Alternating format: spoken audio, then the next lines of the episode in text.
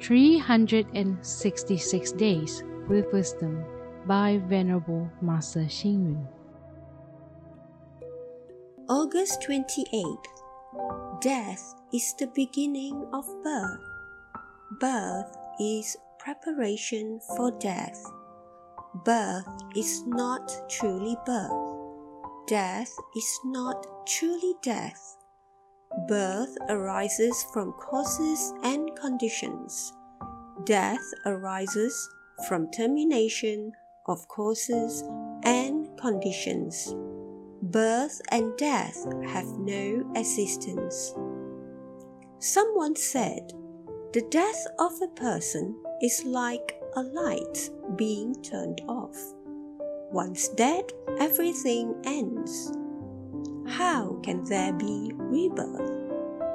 This is the confusion created from a teaching that denies the law of cause and effect.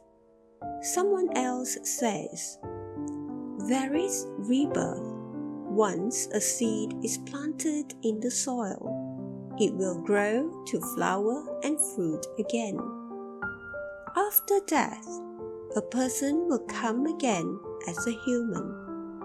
This cannot be changed, so says the confused teaching that believes body and soul are eternal. The teaching which believes that after death there is no rebirth, and that after death men will be reborn as men is not the truth of life. The death of a person is not like a light extinguished. There is no guarantee that he will be reborn as a human being.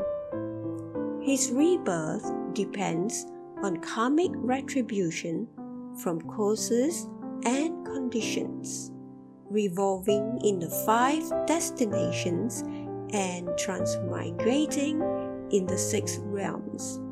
Those who have merits will be reborn in the human or deva realm. Those who commit evil deeds will be in the hell, hungry ghosts, or animal realm. This is the truth of life.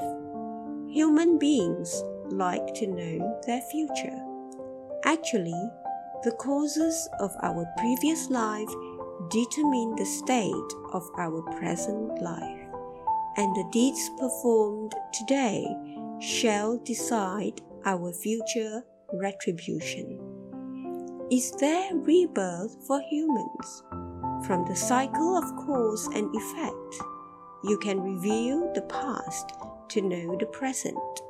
Look at the present to predict the future. At this moment, if you achieve enlightenment, you will know that the three periods of time, the past, present, and future, are within one body, and everything in the Buddha world rests on one thought.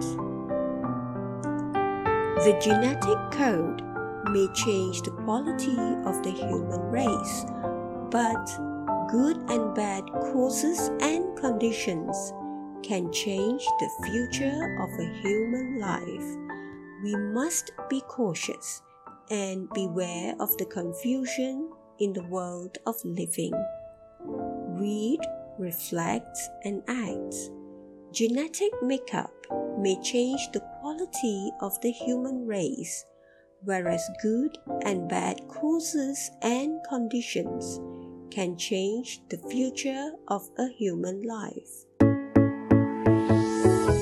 Please tune in, same time tomorrow as we meet on air.